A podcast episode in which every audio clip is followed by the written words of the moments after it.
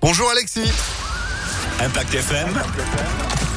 Le pronostic épique. Salut Phil, bonjour à tous. Ils seront aujourd'hui 15 concurrents à s'élancer sur euh, la piste en sable fibré après un forfait 1600 mètres euh, à parcourir.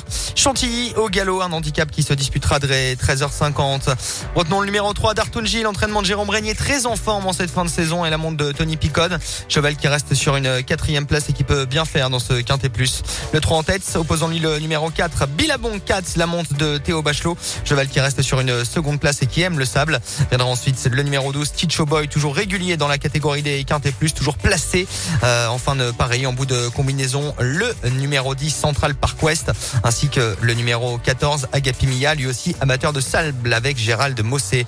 3, 4, 12, 10, 14 et 1 en cheval de complément. Le nomade Hugo Journiac pour la montre, l'entraînement de Francis Henri Graffard, cheval qui vient de gagner un quintet plus et même pénalisé, il peut encore aujourd'hui bien faire.